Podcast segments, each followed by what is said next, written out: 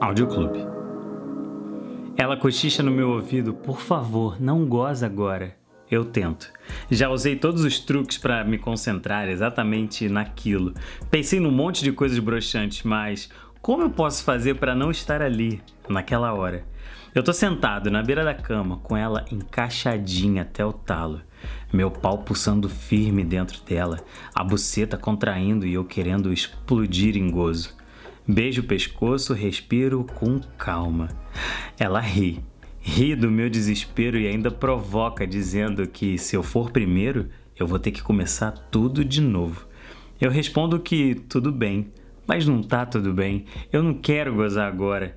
Eu quero continuar trepando com esse tesão alucinante que me faz apertar os dedos nas carnes, enterrar a cara nas pernas, tremer inteiro, sentir o suor escorrendo enquanto ouço o paf-paf da pele com pele se encontrando, ou qualquer outra onomatopeia que você esteja mais habituado a usar.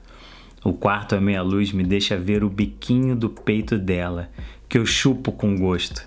Ela faz aquele chiadinho de quem se arrepia, sabe? E ela rebola para replicar. Eu quase gosto de novo naquela hora. E quando eu penso que não vou conseguir mais me controlar, ela diz: Me come de quatro. É a senha.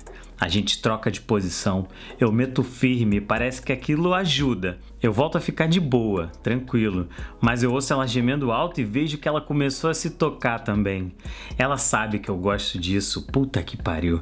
Ela solta um grito, vira de frente para mim no gesto rápido e manda: "Goza comigo, porra", enquanto me puxa com força para sentir a pica entrando inteira. E lá vou eu. Lá vamos nós. E quando a unha dela afunda no meu braço, eu enfim relaxo, porque ela relaxa. E ela abre um sorriso que começa numa boca e termina na outra. E ouço ela falar baixinho: Você tem cinco minutos para se recuperar, porque eu quero te dar mais. E levanta para pegar um copo d'água para matar pelo menos uma das sedes que ela tem naquela hora, porque a outra ainda não foi saciada. Gustavo Lacombe.